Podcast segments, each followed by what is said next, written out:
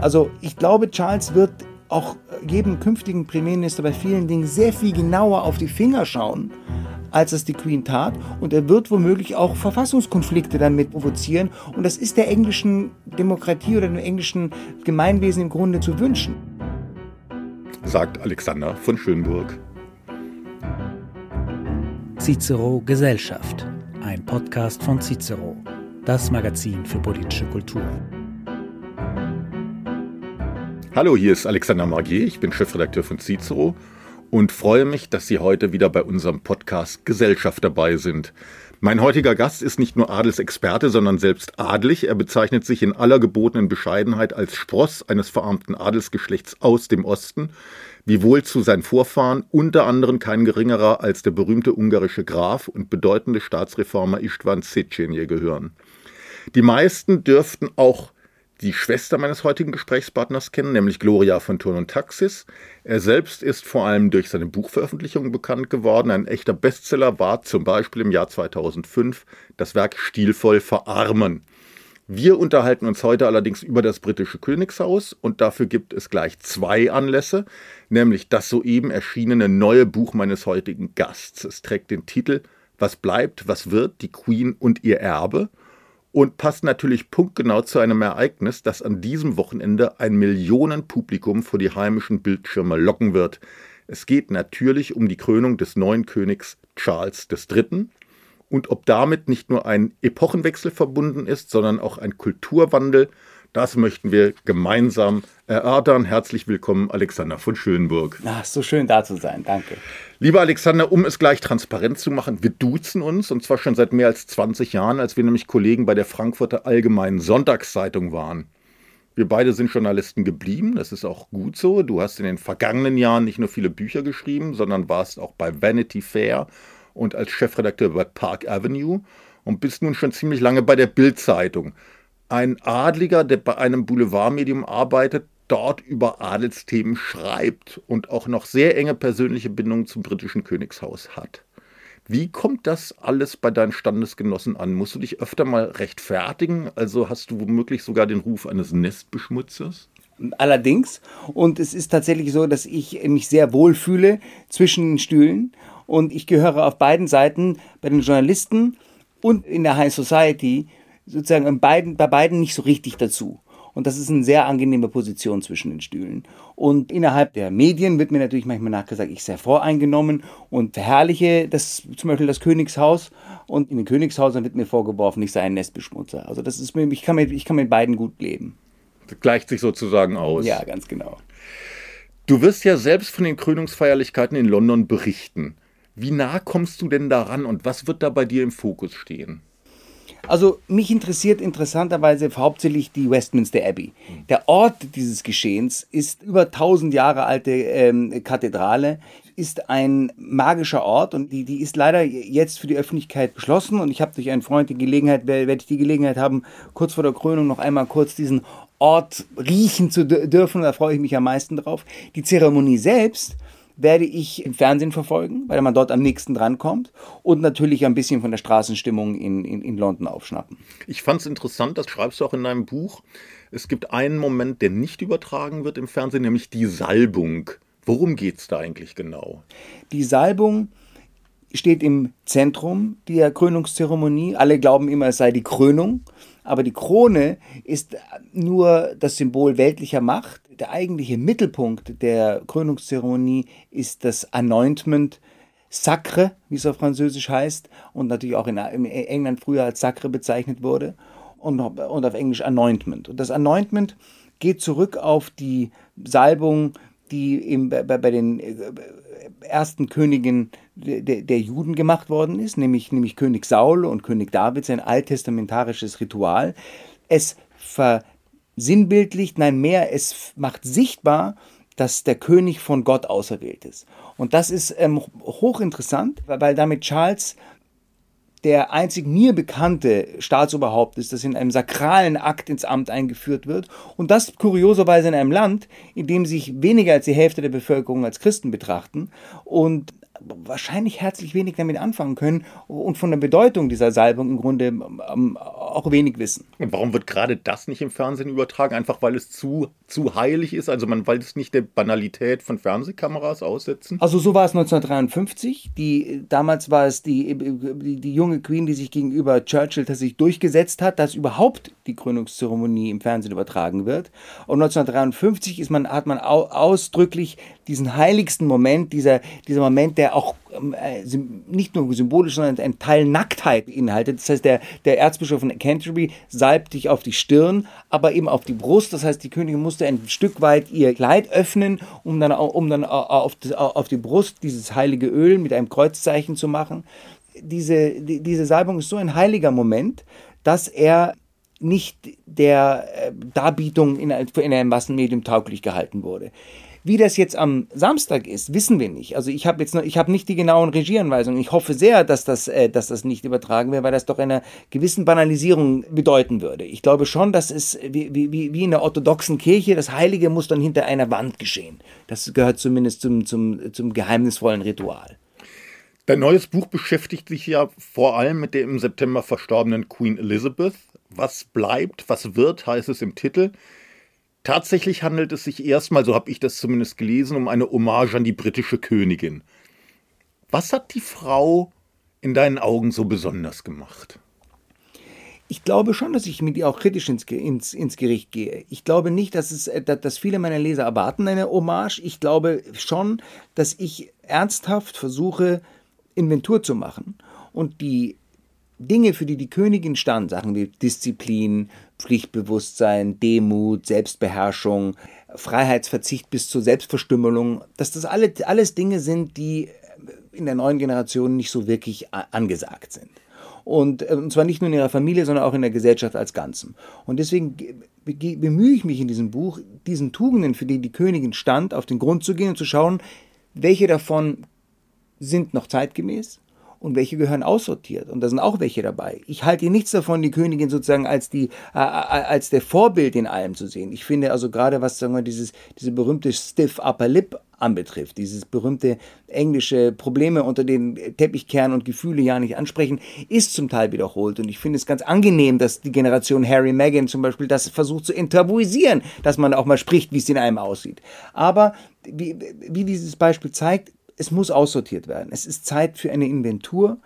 Ähm, wir befinden uns in der, in der Zeitenwende und ich deute den Weggang der Königin von England, also der, der, der Queen Elizabeth, und den Übergang zu Charles als ein, ein weiteres Symptom oder Zeichen dieser allgemeinen Zeitenwende, in der wir uns befinden. Und ich glaube, dass manche Tugenden der alten Welt, für die eben die Königin stand, durchaus es verdient haben, revidiert zu werden oder adaptiert zu werden. Und in diesem Konflikt befinden wir uns ja alle. Also diese Generation Harry Meghan steht für ich, ich, ich und ich will und ich fühle dies und das. Und die Generation Queen und Prince Philip steht sprichwörtlich für diese Generation des alles nur an Teppichkern, Zähne zusammenbeißen und sich nicht beschweren. Wo befinden wir uns auf diesen, zwischen diesen beiden Extremen, zwischen, zwischen Selbstverstümmelung und Wehleidigkeit?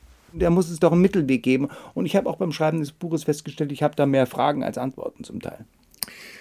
Du schilderst ein Buch, damit gehst du rein. Das ist natürlich ein toller Opener, das ist wie bei den James Bond-Filmen. Da gibt man erstmal richtig Gas, ja, um die Leute dran zu halten. Also du schilderst in deinem Buch ein Abendessen, bei dem du unmittelbarer Platznachbar der Queen warst. Ich stelle mir das nicht ganz einfach vor, auch für jemanden, der selbst aus dem, dem Adel stammt. Wie übersteht man so einen Abend, ohne sich allzu große Blöße zu geben? Hast du dich darauf vorbereitet? Wie, wie geht man das an? Also, das, das Glückliche an diesem, an der glückliche Umstand in, in Windsor Castle ist, dass vor dem Essen immer recht viel alkoholhaltige Getränke gereicht werden. Das führt schon mal zu einer gewissen Grundentspannung. Und gerade die Königsfamilie hatte ein ein regen Alkoholkonsum, bevor es zum Abendessen ging. An dem Abend war es für mich besonders schwer, weil mir niemand, mich niemand mit den ähm, Regeln bei Hofe äh, vertraut gemacht hatte. Nämlich ich saß an dem Tisch, die Königin sitzt neben mir und sie schweigt. Sie schweigt. Sie sagt kein Wort zu mir. Sie redet nur mit der äh, Person auf der linken Seite. Und ich habe schon gedacht, habe ich Mundgeruch oder habe ich mich doch zu sehr betrunken oder was habe ich getan, dass sie kein Wort mit mir redet. Und was ich aber nicht wusste, dass es in England, im Gegensatz zum Kontinent, wo das nicht so ist, in England üblich ist, dass man bis zur Hauptspeise die ersten zwei Gänge nur mit der linken Person spricht, ausschließlich, und sich dann umdreht und mit der rechten Person. War ich allerdings schon so ähm, nicht nur angeschickert, sondern ich war auch schon so unsicher, dass ich natürlich gedacht hatte, was ist, was ist los, dass die, dass die Königin kein Wort mit mir redet. Die Königin hat mir meine Nervosität sofort angemerkt und hat sie großzügigerweise sofort geschafft aufzulösen. Sie ist nämlich eine große, sie war, sie war nämlich ein großer Profi darin, den Leuten jegliche Unsicherheit zu nehmen. Sie war es nämlich nicht anders gewohnt. Der Königin ist nie jemand begegnet, der, also außer vielleicht Prinz Philipp, der nicht vor, vor, vor Respekt vor ihr erstarrt selbst Stars und ich weiß nicht, äh, äh, Staatsmänner kamen ins Zittern, wenn sie vor ihr standen. Aber ähm, ich, sie, sie, ist also gewohnt, mit Leuten, mit Unsicherheit von Leuten umzugehen und sie hat das auf herrliche Weise ausgebügelt, indem sie mir ein paar Tricks mit ihren Corgis vorgeführt, vorgeführt hat. sie hat diese Leckerlis in der Dose gehabt, oder? Und dann muss Leckerlis in der Dose gehabt und die kannten die Geräusche und immer wenn sie diese Dose aufgemacht hat, kamen die, so, kamen die aus ihren Ecken mit ihren kurzen Beinen angewackelt, dann hat sie die Dose wieder zugemacht, die kannten das Geräusch auch und sind wieder äh, enttäuscht umgekehrt und das hat sie mehrfach gemacht. Einfach um die Corgis ein bisschen zu ärgern sozusagen und hat mich dann mich zum Lachen gebracht und somit war irgendwie das Eis gebrochen. Also die Corgis gehört zur Inszenierung schon ein bisschen dazu. Ja, die, die, die Corgis waren der rechte und der linke Arm der, der, der, der Königin. Wer kümmert sich jetzt eigentlich um die Corgis? Es sind ein paar Leute bei Hofe, die sich, die, die sich um die kümmern, irgendwelche alten, äh, alten Hofdamen, die die, die die quasi in Pflege genommen haben. Aber wie so viele, wenn so, wie so vieles in diesen, in diesen Zäsuren, wenn, der, wenn die Regentschaft schwindet, rollen eben ein paar Köpfe, auch wenn nicht, nicht, im, nicht im, im, im wörtlichen Sinne, aber es ändern sich nun einmal Dinge, wenn ein Regent stirbt und ein, und ein neuer kommt. Also der, der, der Charles, ähm, die, die Corgis gehörten quasi mit zum, äh, äh, haben am, bei Hofe mitregiert und ich glaube, das werden sie, äh, das werden sie äh, äh, nicht überleben mit, mit Charles Regentschaft. So ist es, die Königin ist tot, es lebe der König. Aber was für ein Monarch wird Charles III. denn sein? Du schreibst selbst in einem Buch, ich zitiere, als König stellt er in einer egalitären und traditionsskeptischen Gesellschaft eigentlich einen Anachronismus dar. Muss Charles also nicht nur sich selbst, sondern auch das gesamte Amt, das er jetzt innehat, neu erfinden? Das ist ein großer, großer Themenkomplex. Ich kann nur hoffen, dass er sich das, das Amt neu deutet und neu für sich zu gestalten gewillt ist. Denn die englische Verfassung ist nicht niedergeschrieben, sie basiert auf Konventionen und die Konventionen, die etabliert sind, gerade unter der Regentschaft von, von Elisabeth II., war, der König ist eine reine Statue, ist fast wie eine Wachsfigur und auch der Premierminister einmal die Woche kommt schüttet vielleicht sein Herz aus, aber ernsthafte Regierungsangelegenheiten werden nicht erörtert. Und ähm, die, die Königin hat ihre Rolle sehr defensiv auf, auf, auf ähm, fast schon berühmte Weise ähm, äh, Poker, mit Pokerface ähm, äh, erfüllt. Der Tony Blair sagte mal, nach zehn Jahren im Amt wusste er immer noch nicht, wo sie politisch steht, weil sie einfach so eine Pokerface immer ge gemacht hat. Ich kann mir bei Charles nicht vorstellen, dass er die gleiche Neutralität walten äh, äh lässt wie die, wie die verstorbene Königin. Das liegt einfach nicht in seiner Natur. Wir wissen von Charles, dass er ein hochpolitischer Mensch ist, dass er über sehr viele Dinge sehr explizite Meinungen hat, von, Agri von äh, Industrie industrieller Landwirtschaft bis die globalisierten Konzerne, Klimaschutz und Klimaneutralität Architektur ohnehin. ist auch ein großes Thema. Ja gut, aber das geht dann nicht, nicht so sehr an, an das Eingemachte mhm. dran. Aber er, er sagt Oder zum Beispiel, Städtebau. Ja gut, aber er sagt, er sagt einfach absolut Städtebau. Natürlich, er ist natürlich das für das Verbannen von Autos aus den Städten selbstverständlich. Er stellt im Grunde ganze Fundamente unserer Wirtschaftsordnung in Frage. Also wenn man sich, wenn man seine Reden kennt, wenn man seine Bücher kennt, die er geschrieben hat, er hat ja, er hat ja ein Buch auch vorgelegt 2010 Harmony, wo das exakt, exakt ausbreitet. Er stellt komplett in Frage, wie unser Bruttosozialprodukt äh, äh, berechnet wird. Er sagt, er, er sagt den, den, den, die Schäden, die wir in der Umwelt machen, sind dort, dort nicht eingerechnet. Und ähm, auch all die Mittel, die zur Bekämpfung von Zivilisationskrankheiten ähm, aufgebracht werden, von Krebsmitteln, wie weiß ich, Diabetesmitteln, alles Resultate der, der, der, der Massenkonsumgesellschaft und all das und, der, und des, unseres ungesunden Lebens, kommen auch in das, in in das Bruttosozialprodukt rein. Also er ist irgendwie falsch gerechnet, sagt er. Und will sagen, die Sachen, die wirklich Wert haben, die, äh, die, die, die, werden, die, werden dort nicht wiedergespiegelt. Also er stellt wirklich fundamentale Fragen. Da passt er ja schon fast zu Fridays for Future. Nicht nur passt er zu Fridays for Future, er ist ein, er ist vielen, vielen, vielen Dingen radikaler als, äh, als sozusagen die Last Generation. Ähm, ähm, er ist ein wirklicher Antimodernist. Er ist ein wirklicher Fortschrittsskeptiker. Er ist jemand, der unsere gesamten Konsumgewohnheiten und äh, globalen Lieferketten in Frage stellt. Er sagt, er gehört eben nicht zu jener Klasse von Neogrünen, wie man jetzt in Davos in den allen Weltkonzernen sieht, die sich alle äh, Grün- und Nachhaltigkeitsprospekte vorlegen und äh, aber in Wirklichkeit einfach immer mit ihren New Green Deals im Grunde große Investitionsprogramme ähm, ähm, ähm, haben und, ihr, und, und ihr eigenen Profit im Kopf und im Grunde substanziell an unserer Wirtschaftsordnung nichts, nichts ändern wollen, also nur alles ein bisschen, bisschen grüner machen wollen. Charles denkt da ganz anders und es wird eben interessant sein, wie er seine Rolle interpretiert, ob er nicht in manchen Dingen spürbarer oder lauter sich zu Wort meldet. Ich bin mir da sicher. Aber nicht nur in, in, in, ökologischen Fragen. Charles ist ein hochpolitischer Mensch, der zum Beispiel schon sehr früh vor der Gefahr äh, Chinas gewarnt hat. Als die, als die letzten beiden Staatsbesuche von chinesischen Staatsoberhäuptern in London waren, ist er demonstrativ dem Staatsbankett ferngeblieben. Ähm, schon vor 20 Jahren ging es da um Tibet und zuletzt ging es da um Menschenrechte, warum er, warum er gesagt hat, nein, die werde ich, ich, ich er hat ausdrücklich das boykottiert.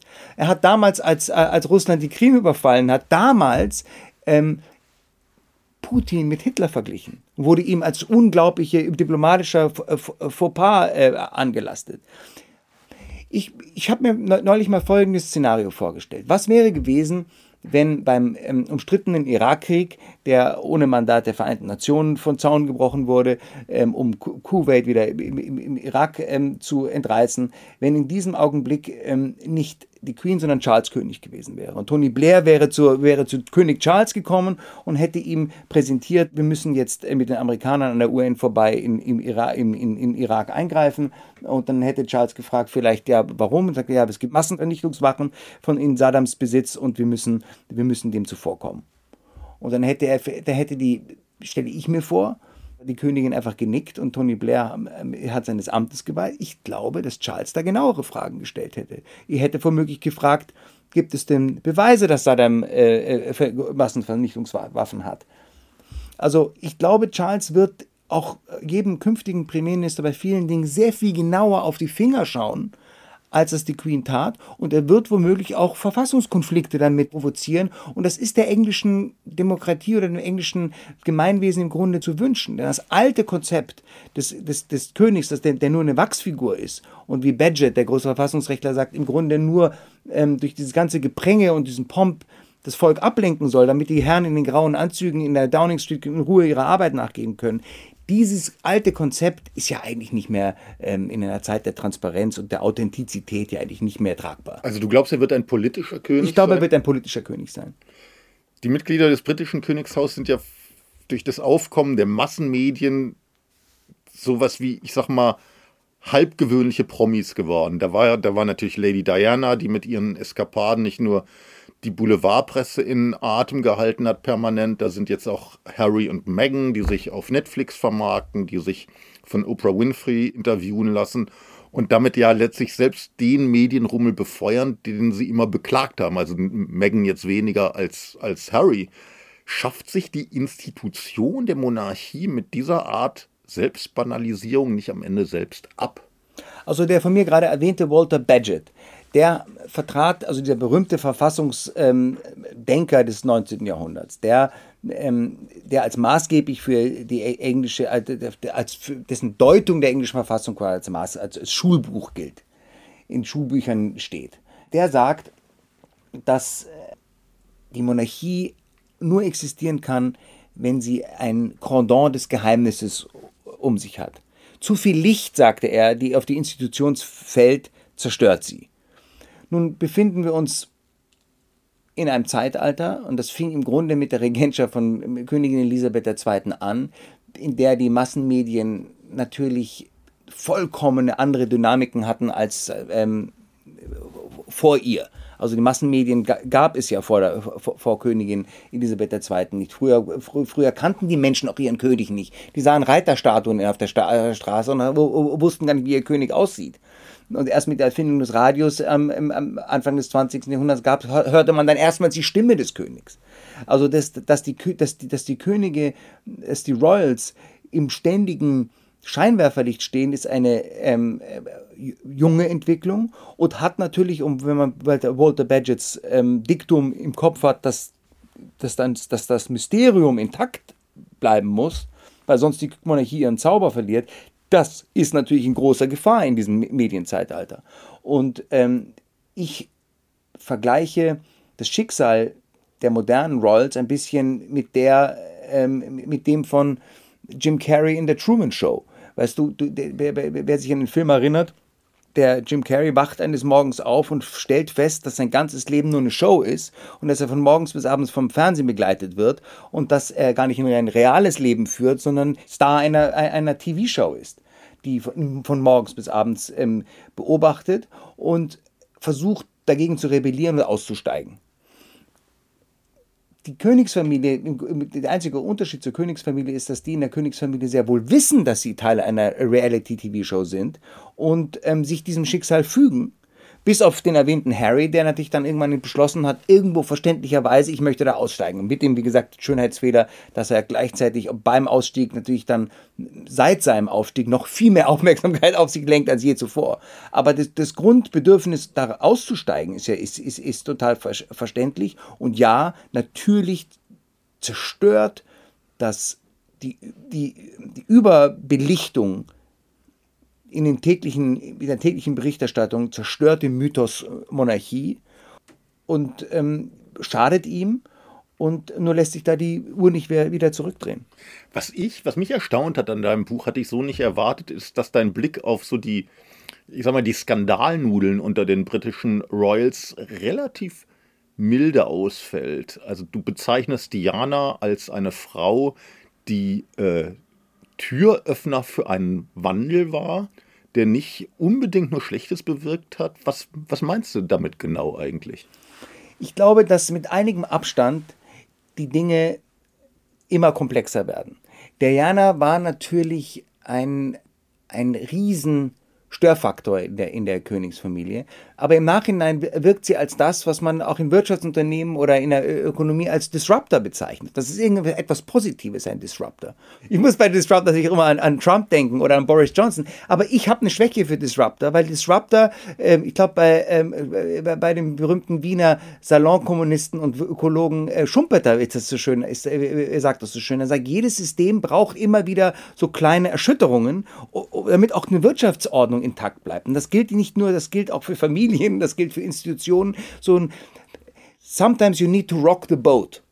Manchmal muss man den Laden ein bisschen aufschütteln, um, damit er auch wieder irgendwie auf solide Beine kommt. Ich glaube, Diana hat schon im Nachhinein der Königsfamilie geholfen, mit der Moderne irgendwie wieder in Einklang zu finden und die Generation äh, von William ist eben anders als die Generation von Charles und Diana hat da auch ein paar Ventile geöffnet, was diese berühmte Stiff Upper Lip anbetrifft. Also sie hat eben auch angefangen, über ihre Leiden und Traumata und so weiter zu, zu, zu sprechen. Das hat damals viele genervt, aber im Nachhinein muss man sagen, sie hat der Monarchie auch so ein menschliches Antlitz gegeben. Also die Königin von England galt weite Zeiten ihrer Regentschaft auch als sehr abgehoben und als volksfern.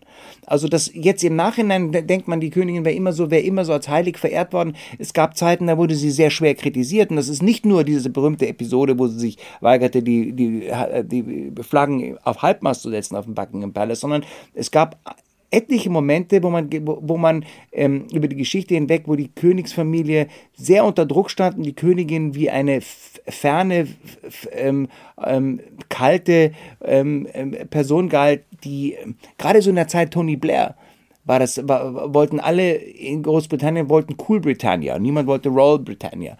Und ähm, ich glaube, dass die, dass die Diana schon geholfen hat, der, der Königsfamilie einen Teil ihres Appeals zurückzugeben, ihre Attraktivität, indem sie, sie, indem sie sie in gewisser Weise im Rückblick, muss man sagen, modernisiert hat. Und ich halte es sogar für möglich, dass diese Revoluzer Harry und Meghan, so sehr sie einem auf die Nerven fallen, weil sie solche Social Justice Warriors sind und jedes Lied mitsingen, in der Zeitgeist im Moment auch singt, aber auch sie werden im Nachhinein dazu beitragen, dass die Monarchie sich erneuert.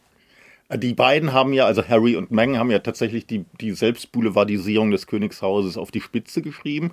Und du beschreibst selbst die Sequenz in, in der Meghan im Interview mit Oprah Winfrey, ja, so ironisch vorführt, wie sie vor der Queen den Hofknicks gemacht hat und das letztlich ins total Lächerliche zieht. Und ich muss sagen, ich habe mir aus Neugier tatsächlich den ersten, die oder die erste Folge dieser, dieser Meghan und Harry Netflix-Doku angeschaut aber ich fand das wirklich so zum Fremdschämen, dass ich dass es dann auch bei dieser Folge belassen musste. Wie war denn ein, dein Eindruck von, von den Filmen? Hast du es ganz gesehen? Wie war dein Eindruck von, diesen, von dieser Dokumentation auf Netflix? Also diese Szene, in der Megan den Hofnix nachmacht, ist mhm. eben in der Netflix-Doku, mhm. ähm, nicht bei nicht ja. bei nicht nur nicht ja, bei genau. Opera gewesen. In, bei Opera hat sie dem Königshaus Rassismus vorgeworfen. Ja, und aber den aber diese diese berühmte Szene, die ich auch in meinem Buch anspreche, ist ähm, wie sie erzählt, dass ähm, Harry von ihr quasi verlangt, dass sie den Hofknicks vor seiner, vor, vor, seiner Großmutter machen. Sie findet das ganz empörend. Wie soll ich denn vor, wieso soll ich denn vor deiner Großmutter ähm, den Hofknicks machen? Die, da, die, diese Szene, wie sie dann höhnisch diese Szene nachmacht, ist nicht nur zum Fremdschämen, wie du sagst, sondern sie lässt enorm weit blicken, wie verlogen auch Megan ist. Denn selbstverständlich wusste sie ja, in was für ein Haus sie einheiratet. Wenn sie das nicht gewollt hätte, wenn sie, äh, wenn sie dieses ganze Prunk- und Hofzeremoniell so doof gefunden hätte, hätte sie halt jemanden von den Kardashians heiraten sollen oder, oder, oder, oder in, in ihren Fitness-Teacher.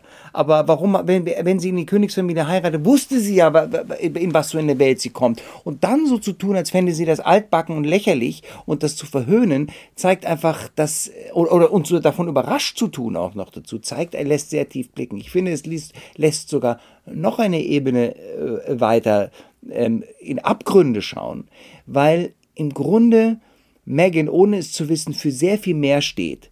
Und um das zu begreifen, muss man seinen Marx gelesen haben. Denn Marx beschreibt im, ähm, im Kommunistischen Manifest sehr genau, dass bevor der Sozialismus siegen wird, es erst den Kapitalisten, den Kapitalisten, die Bourgeoisie braucht, um alles heilige, ständische, altmodische äh, kaputt zu reißen. Und er spricht davon, von der heiligen Scheu, der, der Frömmelei und die endlich abgeschafft werden muss. Und jegliche Ehrfurcht vor, vor alten Institutionen muss, muss niedergerissen werden. Und das gelingt dem Kapitalismus, weil es gilt nur das Geld und so weiter. Und da sieht man diese wohlhabende Netflix-Millionärin in ihrer Villa in, in, in, in äh, Beverly Hills sitzen oder in Hollywood sitzen und sich lächerlich machen und höhnisch darüber erheben, was für alte, was für alte Rituale bei, bei Hofe gelten.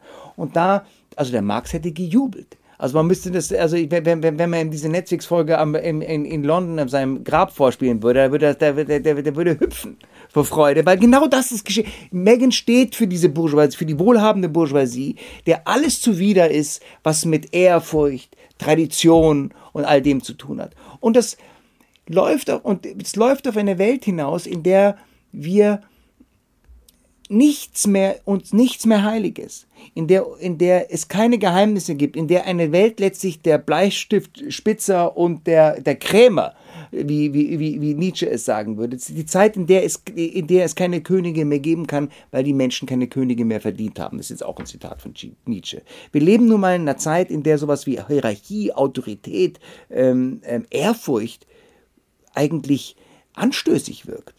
Insofern ist diese Krone auch besonders interessant, weil im Grunde wir mit der Frage konfrontiert werden, ob wir in der Post Postmoderne ähm, mit diesen Art von Ritualen noch etwas anfangen können und eins weiter, ob sie nicht anstößig sind oder ob sie vielleicht umso notwendiger sind, weil sie als Bollwerk dienen können gegen diese Übertechnisierung und Überrationalisierung, gegen eine Zeit, in der man glaubt, alles erklären zu können, in Kuchendiagrammen und Computercodes und Statistiken festhalten zu können. Also dieses Stiff Upper Lip hattest du ja schon mal schon, schon, schon erwähnt und das ist, glaube ich, ein ganzes Kapitel in deinem Buch, wenn ich mich recht entsinne, die Gefühlskälte diese Gefühlskälte, die sehr lange Zeit ja nicht nur im britischen Königshaus prägend war, sondern überhaupt in vielen Adelsfamilien. Ähm, das Bestreben gewissermaßen keine Regung, keine Emotionen zu zeigen und immer die Kontenance zu bewahren. Ich hatte den Eindruck, dass du diese Haltung einerseits menschlich eher ablehnst, andererseits aber auch sehr bewunderst. Braucht eine Institution wie das Königshaus diese Gefühlskälte, um sich eben vom gemeinen Volk auch absetzen zu können? Also um zu zeigen, dass man sich gewissermaßen von banalen Gefühlen nicht hinreißen lässt ich würde sagen, sie braucht es nicht, um die, in der Königsfamilie braucht es nicht, braucht diese Tugend des Zähnezusammenbeißens nicht, um ähm, sich abzugrenzen, sondern um in gewisser Weise eine Benchmark zu sein. Ein, wenn du willst, ein Vorbild, an, an, dem man sich ausrichten kann. Und so glaube ich, dass vieles, für das die Tradition steht oder für, für was die Queen stand, in, in einer gewisser Weise vorbildlich ist. Aber, wie das immer ist mit Vorbildern, sie sind vor allem im Kontrast interessant und sie sind vor allem für die nachfolgenden Generationen interessant, die sich, die sich da neue Meinungen bilden, aber das, von, das Ererbte von ihren Eltern und Großeltern nicht gleich verwerfen sollen. Also ich finde, dass die Königin quasi wie eine wie ein Denkmal vergangener abgeschriebener Tugenden in unsere Welt hineinreicht. Und wie so ein Denkmal kann man das durchaus bewundern, ohne es gleich als Maßstab für sich selbst zu nehmen. Also ich glaube, wenn wir beim Thema Stiff Upper Lip bleiben, ich glaube, dieses Statuenhafte, dieses, diese völlige Selbstverneinung, diese völlige Hintanstellen des eigenen Glücks kann natürlich, ähm, kann natürlich nicht der Maßstab für uns alle sein. Aber wir können uns schon die Frage stellen, ob das, was uns der Zeitgeist vorspiegelt, nämlich dass die, diese Verabsolutierung des Glücks, diese Verabsolutierung der Selbstverwirklichung, ob das wirklich der Weisheit letzter Schluss ist. Oder Wie geht es dir denn dabei? Ich habe da, Alexander, komischerweise mehr, mehr Fragen als Antworten. Und ich habe mit, meiner, hab mit meiner Lektorin gestern darüber diskutiert, ob ich nicht in meinem Buch manchmal mehr Fragen stelle als Antworten finde. Und sie sagte, sie, hat, sie sagte, sie hat gerade bei Piep ein neues Buch gefunden, was dessen These ist, es ist wichtiger, die richtigen Fragen zu stellen, als immer die Antworten parat zu haben. Ich habe in vielen Dingen viele Fragen. Und ich glaube, dass es wichtig ist, diese Fragen zu stellen. Ich glaube aber gerade, dass, die, ähm, dass wir uns in einer Zeit befinden des Übergangs, in einer unglaublichen Zeitenwende. Und äh, wie gesagt, auch dieses Dogma, der Verabsolutierung des, eig des eigenen Glücks, glaube ich, führt uns zum Teil auf eine schiefe Ebene. Und natürlich sind wir schon also als Christenmenschen dazu aufgerufen, das Beste aus deinem Leben zu machen. Und niemand verlangt Selbstverstümmelung und emotionale, emotionale ähm, ähm, Selbstkasteiung und alles unter den Teppich kehren. Aber ich finde auch, dass die Wehleidigkeit und die Selbstbezogenheit des Zeitgeistes und der neuen Generation auch nicht die Antwort sein kann. Ich glaube, es, ging, es geht darum, einen richtigen Mittelmaß zu finden. Wie siehst du denn vor dem Hintergrund generell die Zukunft des britischen Königshauses? Wenn ich dich recht verstanden habe, dann traust du insbesondere Thronfolger William durchaus zu, diese Institution zu modernisieren, ohne sie zu banalisieren. Also ich glaube, Charles ist in einer sehr prekären Situation. Es ist immer prekär, der unmittelbare Nachfolger eines langjährigen Regenten ja. zu sein. Das hat es in der Geschichte, auch in der englischen Geschichte immer gezeigt. Lange Regentschaften bedeuten immer Probleme, weil automatisch sich zum Beispiel Loyalitäten eher auf die Person äh, konzentrieren als auf die Institution und ähm, du stehst immer im Schatten deines, deines Vorgängers. Er wird sich bewusst sein, dass er nur ein Übergangskönig ist. Und ein Übergangskönig, der, muss man auch ehrlich sagen, nicht die Liebe bei seinem Volk genießt, die noch seine Mutter genoss. Ähm, bei William ist das anders. William verkörpert auch eine, eine glaubwürdigere Bodenständigkeit. Er hat mit Kate jemanden an, an, seiner Seite, die wirklich bodenständig ist, die aus dem Bürgertum kommt, die überhaupt keine Allüren hat, die, ähm, mit der sich die Menschen sehr gut identifizieren können in Großbritannien, weil sie eine von ihnen ist. William ist ein auch ein Mensch, dem jegliche äh, äh Allüren fremd sind. Er hat in seinem Cottage in, in der Nähe von Windsor äh, eine Wohnküche, was großartig ist also, und sehr unhöfisch. Aber er hat wirklich das Zeug, ohne Mühe wie ein moderner König zu wirken. Und das, glaube ich, wird Charles schwerfallen. Charles, wie man schon, bei, wie, wie man schon jetzt sieht bei der, bei, äh, bei der Entschlackung der Krönungszeremonie, bei der sich ja alle Mühe gibt, die ein bisschen moderner und zeitgemäßer zu, äh, zu wirken, bei Charles wirken diese Bemühungen immer sehr bemüht. Also er will modern schalten, ist aber zutiefst natürlich in der Tradition und ist eben auch ähm, selber sehr kapriziös und anspruchsvoll und, und hoheitlich und nimmt sich selbst sehr wichtig. Das war sehr deutlich geworden bei der, äh, als, als der, der Füllfederhalter nicht funktioniert hat. Ach, und auch er hat eine, er hat eine innere Haltung von sich sehr, sehr, selbst sehr wichtig zu nehmen, die, die ähm, auch zutage tritt, wenn man zum Beispiel das, sein Buch Harmony aus dem Jahr 2010, das hat er selbst besprochen als Hörbuch. Das ist hochinteressant, weil immer wieder er sagt tolle Sachen, aber immer wieder auch, wenn er über Umwelt spricht und wenn er so ein bisschen ins Predigen kommt, ähm, lacht er fast höhnisch. Und dann ihr habt, das verrät so viel, wenn du im Vorlesen lachst und quasi sagst, auch den Zuhörer auslachst und sagst, du, wenn du das nicht verstehst, bist du doof. Also aus seiner, seine ganze Haltung ist sehr von oben herab. Das kann er gar nicht anders. Das ist, das ist so ein bisschen, auch in, vielleicht auch ein bisschen in seinem Mountbatten-Blut. Er hat etwas, er hat etwas ähm, Hochmütiges, ehrlich gesagt. Also das was ich bei Prince Andrew beschreibe, diese komplette Hochmut und, und äh, Bescheiden, äh, Unbescheidenheit, das ist ihm auch nicht ganz fremd. William ist da ganz anders. William ist wirklich bodenständig. Und ich glaube, dass ähm, ich traue William wirklich zu, ein, ein, ein, ein, moderner, auch geliebter König zu sein. Auch das ist nämlich sehr wichtig für einen König. Er muss wirklich geliebt werden. Und ich sage euch eins, Charles und Camilla werden vielleicht respektiert, aber so die richtige Liebe im Volk ähm, ähm, ähm lösen sie nicht aus. Ich will noch mal kurz von dem Fokus auf Großbritannien wegkommen und generell über den, den Adel sprechen. Es gibt ja dieses berühmte Buch des französischen Soziologen Pierre Bourdieu mit dem Titel Die feinen Unterschiede. Und darin geht es bekanntlich um soziale Herkunft und den damit verbundenen Habitus.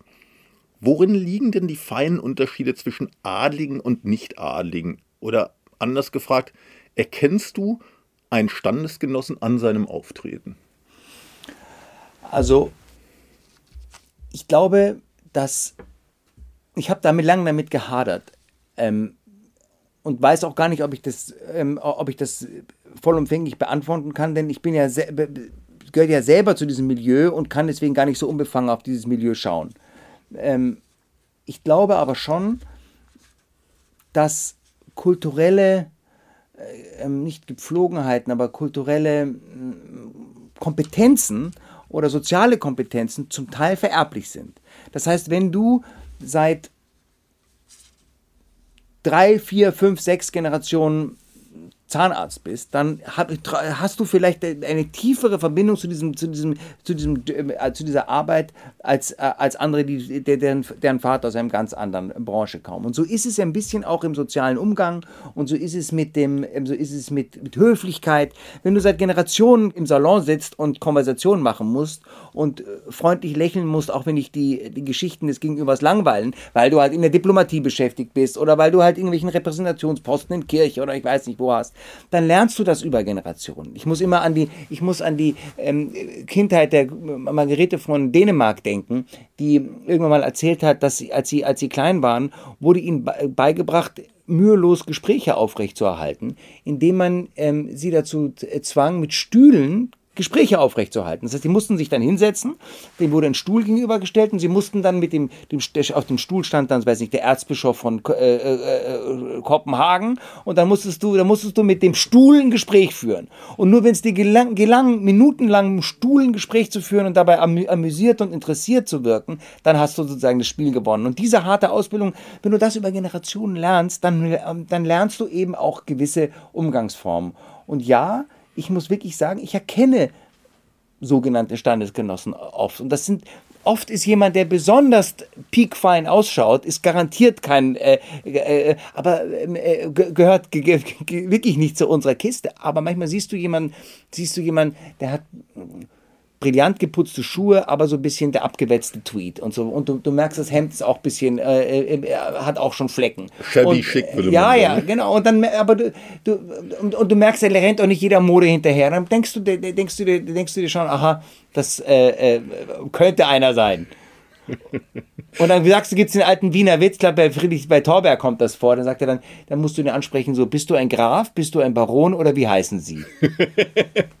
Unterscheidet sich eigentlich der deutsche Adel in irgendeiner Weise vom, weiß nicht, vom britischen Adel, vom französischen Adel, vom Ach, das ist so eine interessante Adel? Frage, Alexander. Das ist total interessant. Also gerade der britische Adel und der kontinentale Adel, ich würde jetzt mal den deutschen und den französischen zusammennehmen, der ist, ist ziemlich anders. Also der im, im, beim britischen Adel gehört es, ist, ist, gehört es zum System, dass es sich immer wieder von unten erneuert. Das heißt, es, es, wird, es, gibt, ähm, es gibt immer wieder äh, Familien, die durch wirtschaftlichen Erfolg oder weil sie, weil, sie, weil sie sich im öffentlichen Dienst irgendwie verdient gemacht haben, in den Adel aufrücken. Das gibt es in Deutschland ja nicht. Oder in, am, am, Kontinent. Im Kontinent war das mehr so eine Ka Kastenaufteilung. Das heißt, dass der Adel zum Teil eine bisschen abgeschottete, abgeschottete Klasse war, ähm, gerade in Frankreich und, und, und Deutschland und Spanien. Und das förderte in, in Großbritannien einerseits den Snobismus, weil natürlich durch dieses Verlangen immer dazuzugehören, du so einen gewissen äh, sozialen Druck ausübst und aber auch so eine ähm, Art von ähm, Kulturkolonisierung im, innerhalb des Landes äh, stellst, sozusagen, herstellst, also dass die Gepflogenheiten der Oberklasse sozusagen durchsickern. Am Kontinent hat es eher zur Folge gehabt, dass der Adel im Grunde auf die Verliererseite geriet und so ein bisschen ins Abseits geraten ist, was aber auch eine interessante Position ist. Also dieses so ein bisschen im verfallenen Schloss sitzen und, der, und sich der gegen die Moderne äh, äh, äh, wehren und, äh, und ähm, die Position des Verlierers ist gar nicht uninteressant welthistorisch. Also wenn der, wenn der ganzen Welt ein Fortschritt ist und, und, und progressiv nach vorne geht, ist manchmal, manchmal der, der elegante Verlierer gar keine so unattraktive Person. Ich muss an die Figur bei Uwe Beck-Roman ähm, äh, äh, denken. Ich glaube, in Unterwerfung ist, ist, ist das der, der, aber, der sich auch diesen landwirtschaftlich, diesen, diesen gelben Westen anschließt. Der und, Professor. Professor äh, der mit diesem riesen verfallenen Schloss oder lebt und auch eine, das Einzige, was er hat, ist eine, ist eine ja, gute Stereoanlage. Ich glaube, es ist ein anderer Roman. Es ist nicht in, in ich, Unterwerfung. Glaub, Unterwerfung ist dieser Professor. Nee, in Serotonin ist im Serotonin. Ja, ja, genau. Da ist eben diese Figur gezeichnet, dieses typischen französischen Landadligen, der ohne einen Heller, äh, kein Heller hat, ein Schloss zusammenfällt und der mit tiefem Misstrauen die Moderne beobachtet von, äh, äh, von der Seitenlinie aus. Ancien Regime, sagt ja, man in ja, Frankreich. Genau. Dieses Milieu gibt es ja in Frankreich wirklich und ich finde das gar nicht so uninteressant. Letzte Frage, und das ist für mich wirklich ein großes Rätsel. Woher rührt eigentlich die Faszination der Deutschen für das britische Königshaus? Also liegt das daran, dass dass wir selbst keinen König mehr haben und uns irgendwie nach einer, ja, gewissermaßen nach einer höheren Macht sehen. Also ich selbst, mir, mir geht das zwar, mir geht das zwar nicht so, aber vielen Deutschen scheint es ja so zu gehen. Ich glaube wirklich, dass es so eine Art wie Phantomschmerz gibt. Ich glaube, dass man in Deutschland nicht leben kann, äh, außer man verlässt Berlin nie, wenn man einfach durch die normalen deutschen Landschaften fährt, auf, allein schon auf der Autobahn. Da kommst du an Raststellen vorbei, wie für sich Hohenloher Land oder äh, äh, äh, Lippe Detmold. Und dann denkst du dir, ähm, oder ähm, ähm, Bayreuth und dann siehst du, was ich, das markgräfliche, äh, äh, da siehst du so ein Schild an der Autobahn, hier ist das markgräfliche äh, Opernhaus. Und du kommst einfach, wenn du durch Deutschland fährst, gar nicht umhin, um mit der Geschichte, die bei uns ist, die auch in diesen ähm, Burgen und Schlössern ähm, und ähm, sich dort widerspiegelt.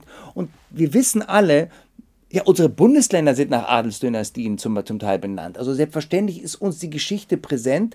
Gleichzeitig sind wir ein sehr modernes Land und haben im Grunde den Anschluss an diesen, äh, an diesen Teil verloren und werden äh, immer im Hintergrund schlummert so ein bisschen, ja, aber da, das gehört auch zu unserer Geschichte dazu. Und das, ähm, da kommt so eine gewisse Sehnsucht, glaube ich, zum Tragen, wenn man dann die, die Briten sieht und sagt, ah, ähm, dieser, dieser Prunk ist doch auch was Schönes. Also als Charles neulich zum Staatsbesuch nach, äh, nach Deutschland kam, war deutlich spürbar, dass wir uns auch Mühe geben können, diesen Glanz und Pomp so ein bisschen herzustellen, aber dass es ein bisschen armselig wirkt. Also die, die, die, die, die, ähm, die Ehrengarde der Bundeswehr in allen Ehren, aber es war alles so ein bisschen, die, die Krawattenknoten saßen nicht so richtig, die, die, ähm, das, die, die, Bügelfalten waren nicht, so, äh, waren nicht so scharf, wie die in England sind. Und immerhin gab es äh, ähm, zum Staatsbankett, wo, wo äh, erschienen die Gäste im, im Frack und Orden, das war ja schon mal was, aber so ein bisschen Sehnsucht nach, nach, nach Glanz, glaube ich, ist etwas Natürliches und es ist etwas, was wir äh, in bundesrepublikanischer ähm, Trockenheit zum Teil einfach auch verloren haben. Und da ist ein bisschen eine Sehnsucht. Aber selbst in Berlin, man höre und staune, baut man das Stadtschloss der Hohenzollern nach. Mit ein bisschen so verschämt eine moderne Fassade. Aber immerhin, das äh, will ja doch was heißen. In der Stadt äh, will ich doch sagen, stark rot-rot-grün geprägt, sich selbst als progressiv verstehend. Gut, die Entscheidung dafür, das Stadion war vieler, vieler vor vielen Jahren. Ich weiß nicht, ob das Rot-Grün mit, mitgetragen hätte, aber ja, ich finde schon, dass man das sehen kann. Also gerade Berlin tut sich sehr, sehr schwer mit, mit seiner imperialen Vergangenheit. Das muss, das muss man, das muss man sagen. Also wenn man, wenn man sieht, wie hier mit dem Begriff Preußen umgegangen wird, das ist von, von, von zum Teil von großer Verblendung und, und Ahnungslosigkeit. Aber in, in, woanders tut man sich da, da, da sehr viel leichter, sagen wir mal, in Bayern. Da ist man, hat, lebt man, glaube ich, im, im Eintracht mit seiner royalen Vergangenheit. Lieber Alexander, ich danke dir für deinen Besuch. Danke, dass ich hier sein durfte. Und Ihnen, liebe Hörerinnen und Hörer, danke ich für Ihr Interesse. Unsere Podcasts finden Sie wie immer auf www.cicero.de und auf allen bekannten Podcast-Plattformen.